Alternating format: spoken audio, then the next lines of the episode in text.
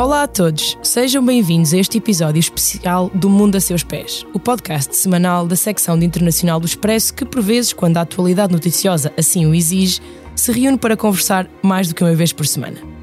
Hoje vamos discutir a China e a frenética atividade que o país tem vindo a desenvolver na frente diplomática da guerra da Ucrânia. Pequim garante que a intenção de todos estes esforços é garantir a rápida resolução desta guerra, que dura já há um ano, mas os sinais são contraditórios. O meu nome é Ana França, sou jornalista da secção de Internacional do Expresso e comigo para explicar melhor todas as iniciativas, planos estratégicos, discursos e conferências está a Raquel Vaz Pinto, investigadora do Instituto Português de Relações Internacionais da Universidade Nova de Lisboa, onde também é professora de Estudos Asiáticos. Olá. Olá, Ana. E a Salomé Fernandes, tal como eu, jornalista da secção de Internacional e que acompanha de perto as políticas internas e externas da China. Olá. Olá.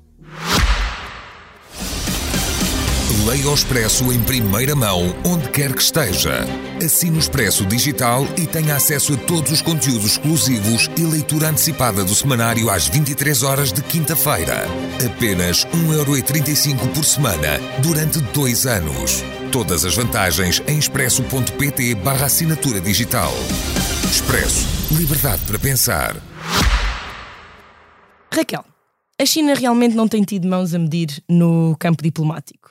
Sem dúvida que a medida que mais falada foi a apresentação dos tão esperados 12 pontos para a paz, mas desde o início de fevereiro a China já recebeu o presidente iraniano, o presidente bielorrusso, além de ter enviado a Moscou um dos seus principais diplomatas, mas não só.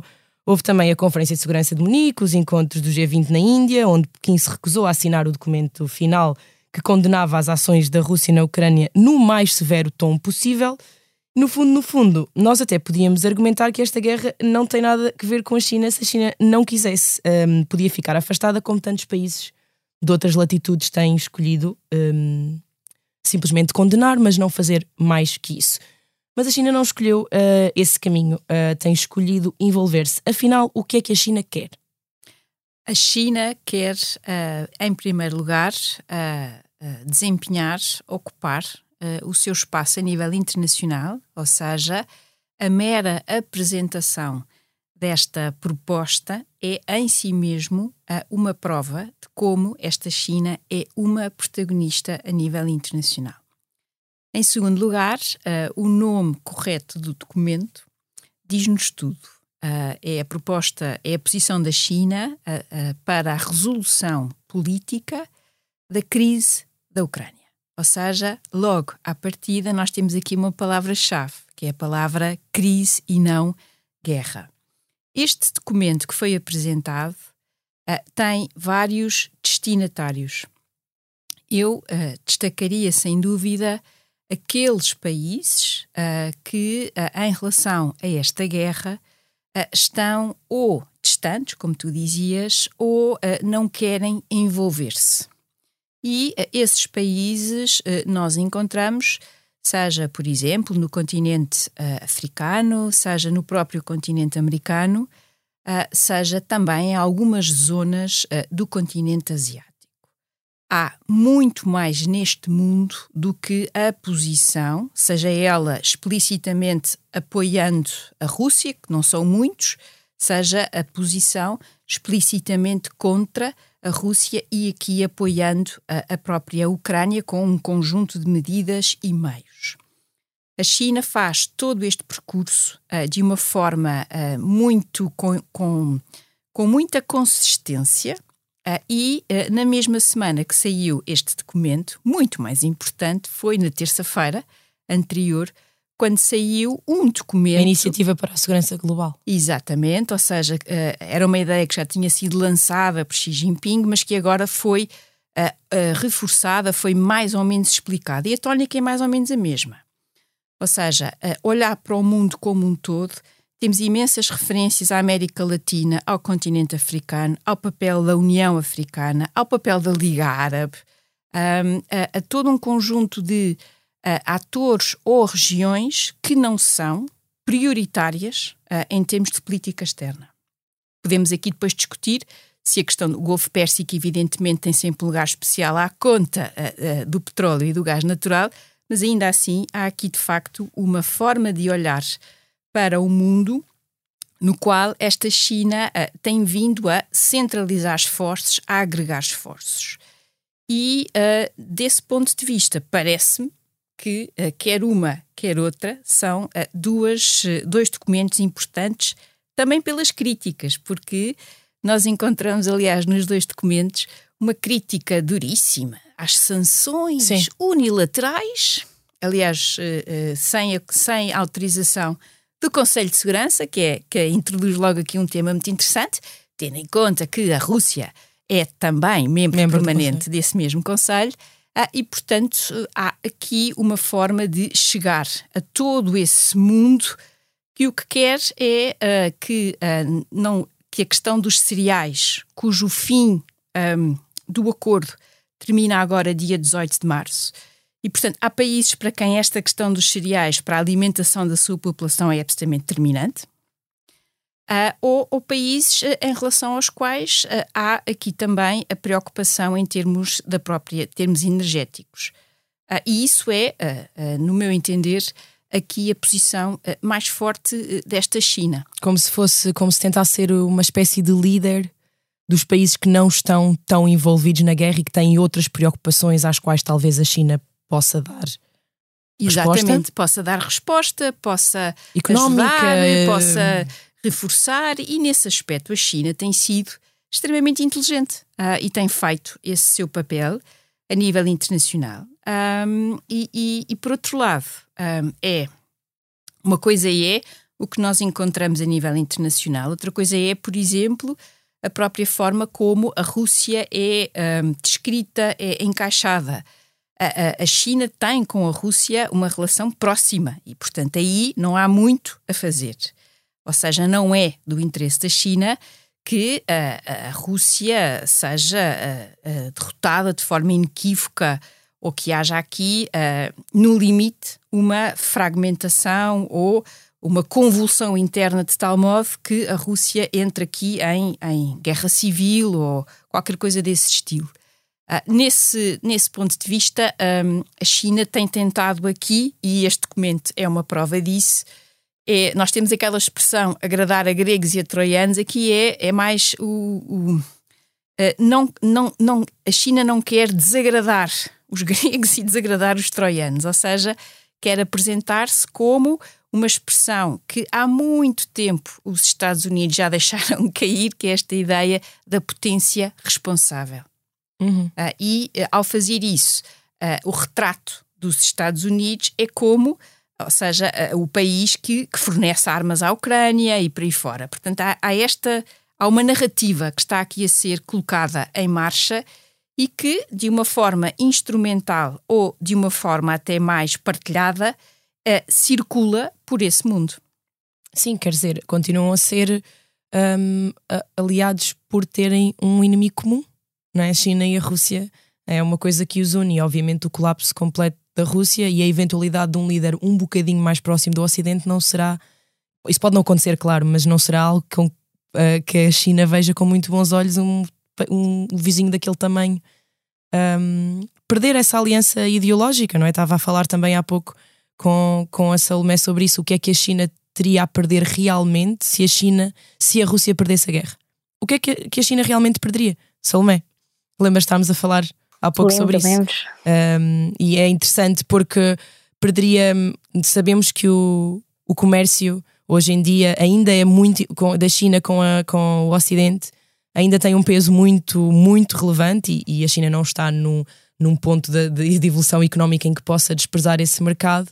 Portanto, tu dizias que era uma questão de como perder um irmão ideológico e não necessariamente um grande um, um, um grande vulto económico?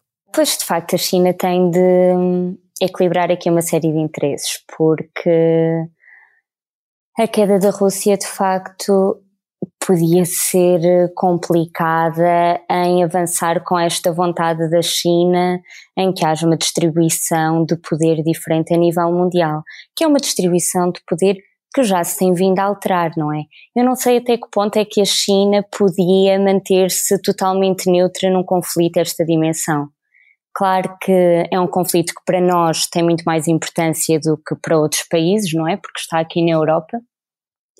mas quando um país assume o poder que a China já tem, se torna uma potência tão grande, com tantas ligações económicas, com empresas que inevitavelmente podem estar sujeitas a sanções por parte dos Estados Unidos e da Europa por criarem, uh, por criarem não, por manterem ligação à Rússia, não sei se se podia manter totalmente neutra. Um, mas também não pode apoiar abertamente a Rússia, realmente, porque lá está, tem muita coisa a perder. Por algum motivo, as previsões é que o crescimento da China fique à volta dos 5%, que é dos números mais baixos que o governo chinês tem avançado nos últimos anos. Portanto, tem de manter as trocas comerciais com o Ocidente, por muito que a nível ideológico haja diferenças muito significativas. Tu também tens, tens estado um, esta, a, a, ver também o que, o que se está a passar nas, nas sessões legislativas que tiveram agora início. Um, um dos pontos mais falados tem sido, ou pelo menos aquele que a comunicação social eh, mais tem um, relevado, tem sido o reforço do orçamento para a defesa, apesar de não ter crescido assim tanto em comparação com 2022, tem crescido. Um, o que importa é que tem vindo sempre a crescer.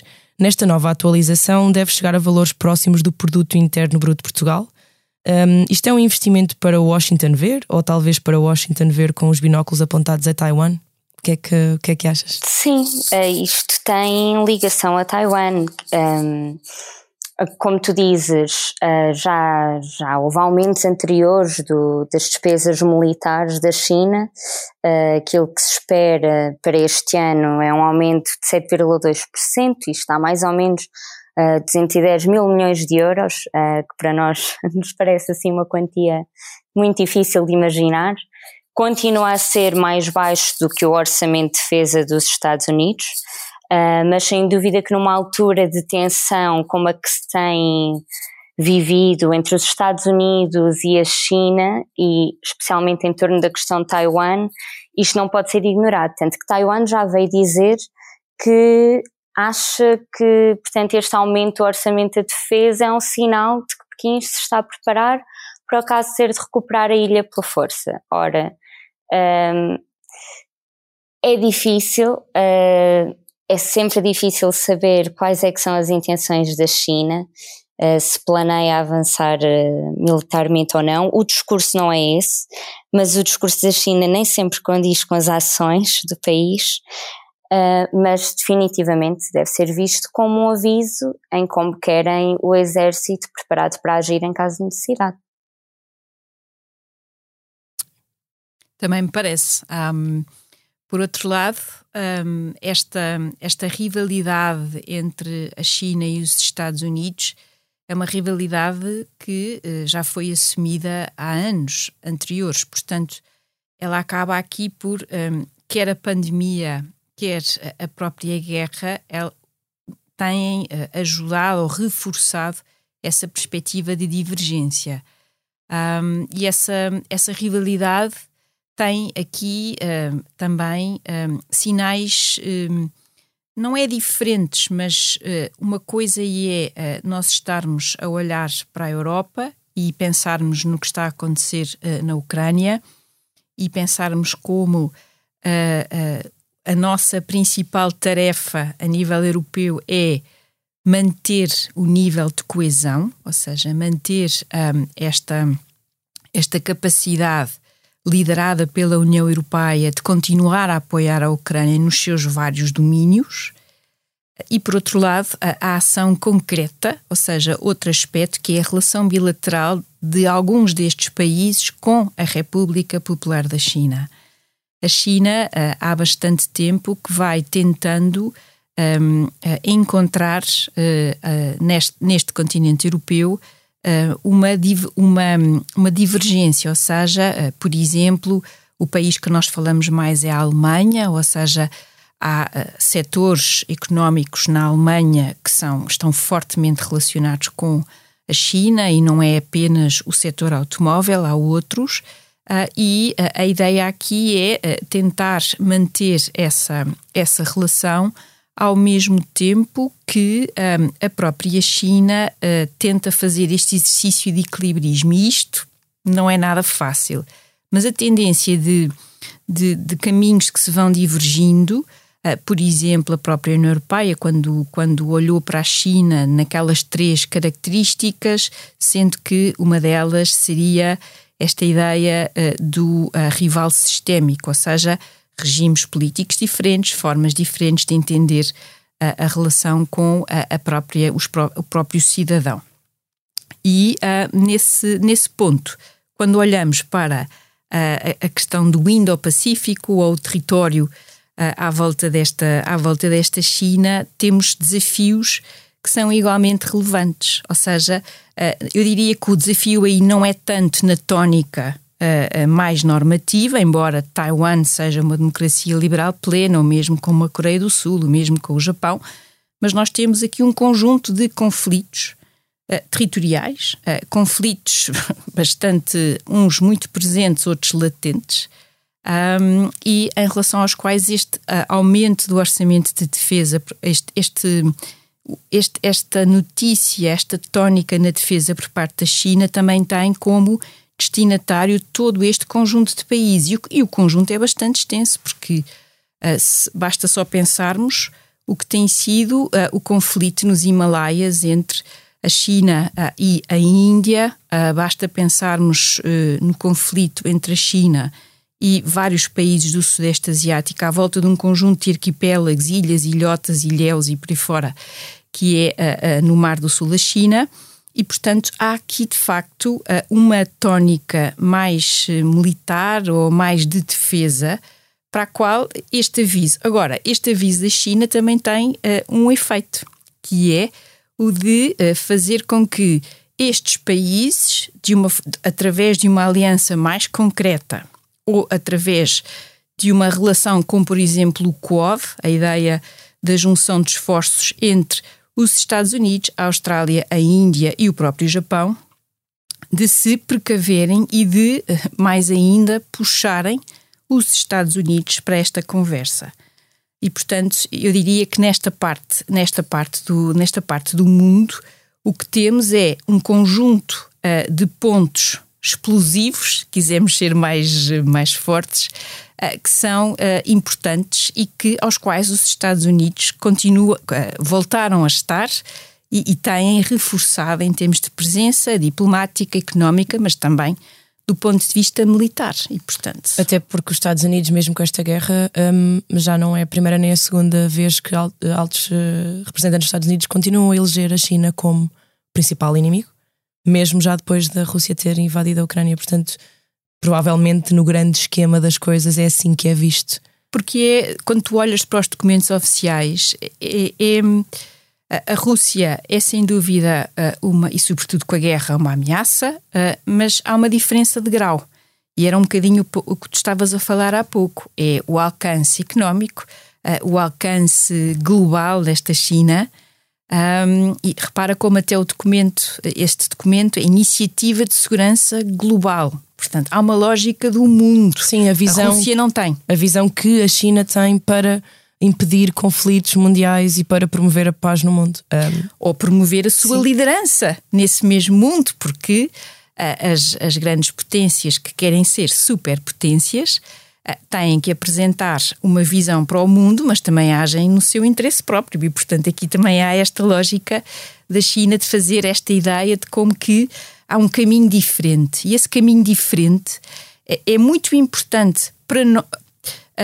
E fora daquilo que será a área mais uh, tradicional, esta, esta parte uh, do mundo eh, eh, na qual as democracias liberais consolidadas, mesmo com todos os seus problemas, há aqui uma, já há uma maior, eu diria, digestão do que é que significa, qual é o impacto a nível internacional desta ditadura uh, que é a China.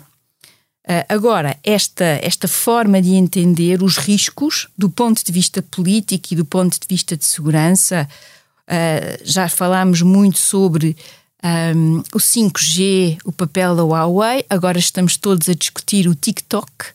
Uh, e, e, vamos continuar a discutir mais um conjunto de, de, de, de temas destes. Um, e um, enquanto que, por exemplo, noutras partes do mundo a conversa é substancialmente diferente. Uhum, claro. Uh, eu, eu acho muito interessante esta, até o que, que já, se, já se apelidou de neutralidade pró-russa, não é? Um, a China parece não se cansar de promover esta, essa ideia de, de neutralidade, fiel da balança, de juiz equidistante, mas depois vemos toda a atividade diplomática de que estavas a falar e que já falámos aqui, uh, aponta muito para um lado, não é? E um, como, como também já tínhamos falado, o principal, um dos principais diplomatas chineses, o Wang Yi, foi falar uh, com Putin, mas não com Biden nem com nenhum representante uh, ucraniano. Depois temos uh, Lukashenko e Razi, não é? presidentes da Bielorrússia e do Irão, respectivamente, dois países totalmente alinhados com a Rússia. Esta ideia de imparcialidade da China, defensora da paz, um, perguntava-te a ti, Salomé, que, que tens tentado analisar, apesar de ser muito opaco, o que se passa dentro da China isto é um pouco para consumo interno, vender também para os chineses a ideia de que a China uh, não está do lado da guerra, não quer prejudicar ninguém, uh, quer ser uma espécie de superpotência para a paz? Eu não sei se essa narrativa é tão importante a nível interno quanto internacional. É assim, depois dos problemas todos que houve na China ao longo dos últimos anos, com a Covid, com o desemprego jovem a aumentar, um, com, portanto, com uma necessidade de recuperação económica grande, claro que de repente começar a apoiar abertamente uma guerra, uh, sabendo que isso traria implicações económicas para o país, podia ser mal visto internamente. Mas também já há uma narrativa anti-ocidental muito grande, portanto, não seria certamente uma surpresa que a China tomasse ações que fossem contrárias uh, àquelas que, que os Estados Unidos uh, prefeririam, não é? Portanto, eu não sei, não sei, eu diria que, que é mais importante do ponto de vista internacional, tentar manter essa neutralidade. Concordo, não, concordo. É este, este, este ponto em concreto é, é, muito importante, porque todos estes, estes documentos, estas propostas, são é, é claramente para fora.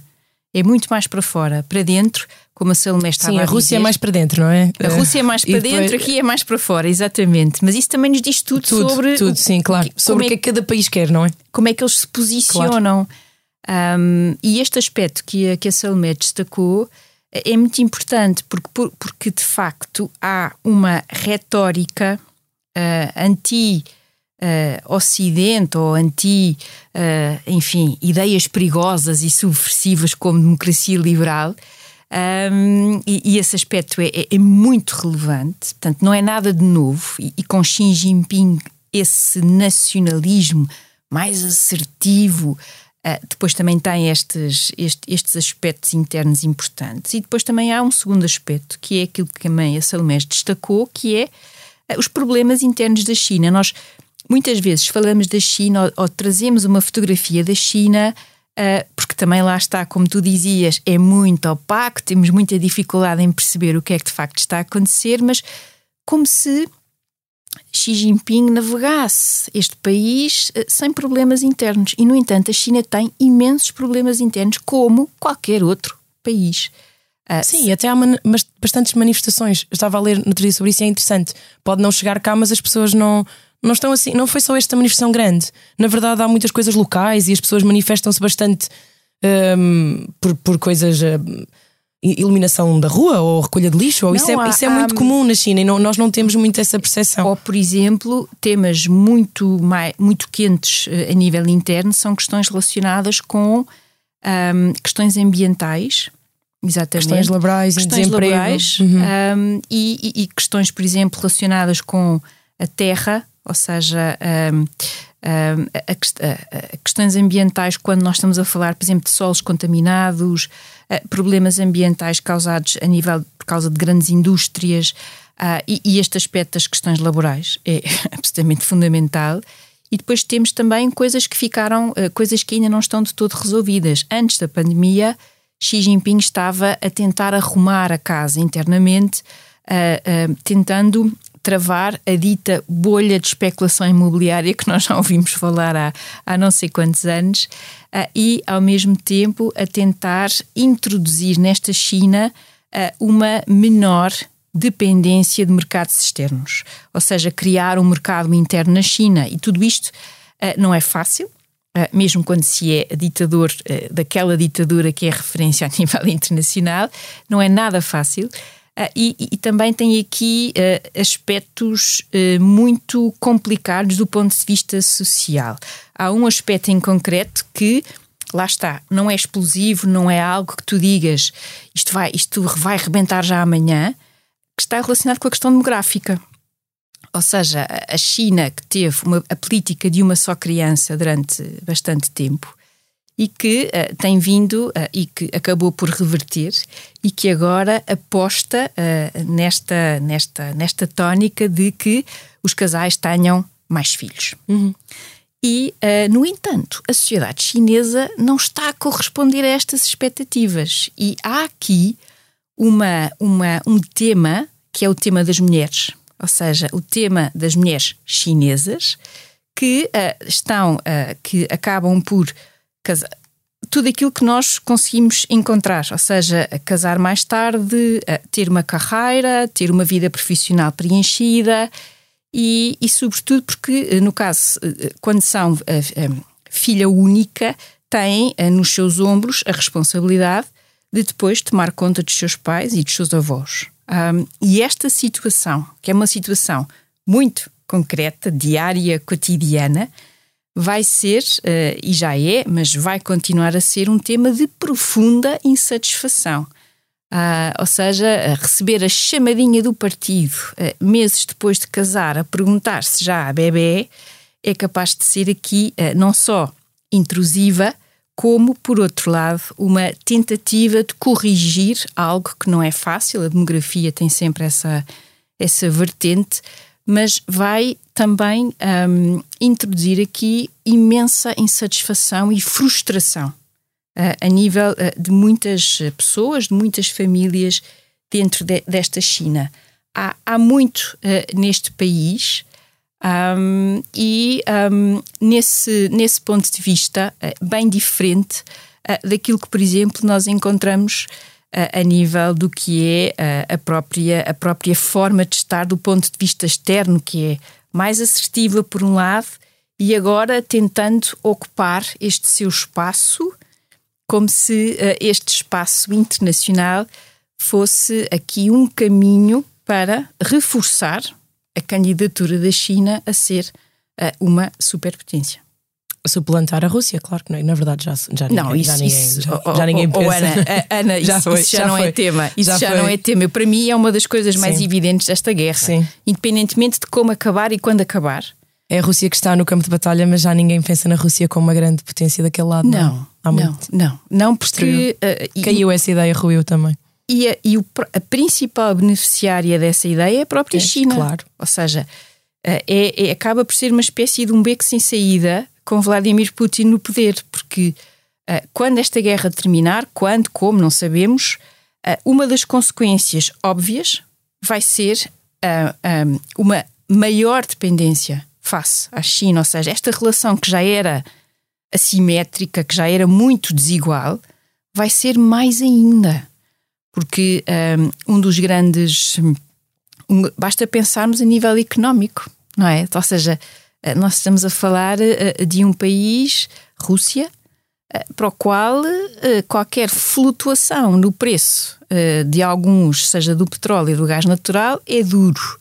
Também podemos dizer que esta guerra, a Rússia foi, tem vindo a encontrar opções a Índia tem beneficiado imenso. E a China permite que a, China, que a Rússia a continue coisa. a vender, não é? E portanto, a preços muito. Claro, mas isso é super muito vantajoso para a China e para a Índia, e para a que Índia. bem precisa e, e, tem. Imensa... A Índia é outro grande tema, não é? Que os Estados Unidos estão a tentar uh, trazer, talvez para o lado uh, ocidental, mas tem talvez resistido a ser empacotado, não é? De um lado ou do outro. Até é na questão da guerra da Ucrânia também. É impossível empacotar a Índia Uh, e esse é um dos aspectos mais, para mim, mais interessantes Sim. desta política externa de Narendra Modi. Uh, é, é, tão mais interessante quanto problemático é as suas opções do ponto de vista interno. Exatamente.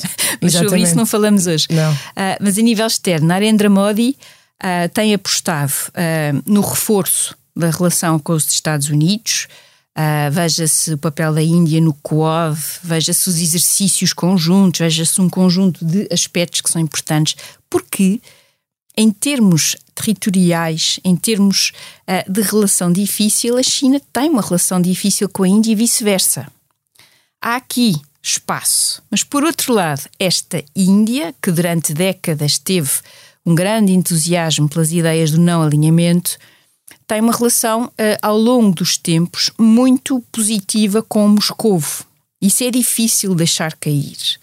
A Índia aqui até possa ser um país mais uh, chave ou mais interessante para tentar fazer a ponte com uh, Moscovo, porque a Índia ao mesmo tempo não é uma ameaça à própria Rússia. A China é, no sentido de esmagar a sua influência. Mas como Olha, mediador? Como mediador. Olha para a Ásia Central. Quem diria há um ano que países como o Cazaquistão uh, estariam hoje ou a abster-se nas Nações Unidas uh, ou a promover um conjunto de contactos diplomáticos, porque de facto esta agressão da Rússia lhes causa alguns problemas, uh, ou seja, o Cazaquistão tem receio de que, quiçá, um dia lhe possa acontecer exatamente a mesma coisa, não é? Portanto, pois também há isso, há o medo dos países que, que não par por ali. E isso cria uma espécie de anticorpos diplomáticos, não é? Claro que sim, claro que sim. Contra a Rússia, que não, que não, existiam, que até, até era ao contrário, se calhar, por causa das ligações económicas. Agora mas... acabam por ser eh, talvez mais importantes outro, outros valores. Não quer dizer que, obviamente, a economia também, não seja, não? É? Não, mas porque também há alternativas, seja através da China, seja através de outros países mais a sul. Queria perguntar ainda. Um, às minhas duas convidadas um, se nos podiam dizer ou partilhar connosco um, alguma, alguma talvez uma, uma série, um livro, um podcast para entender melhor um, este assunto uh, do qual uh, hoje, sobre o qual o nosso podcast especial se debruçou. Salomé, tens alguma ideia? Tenho.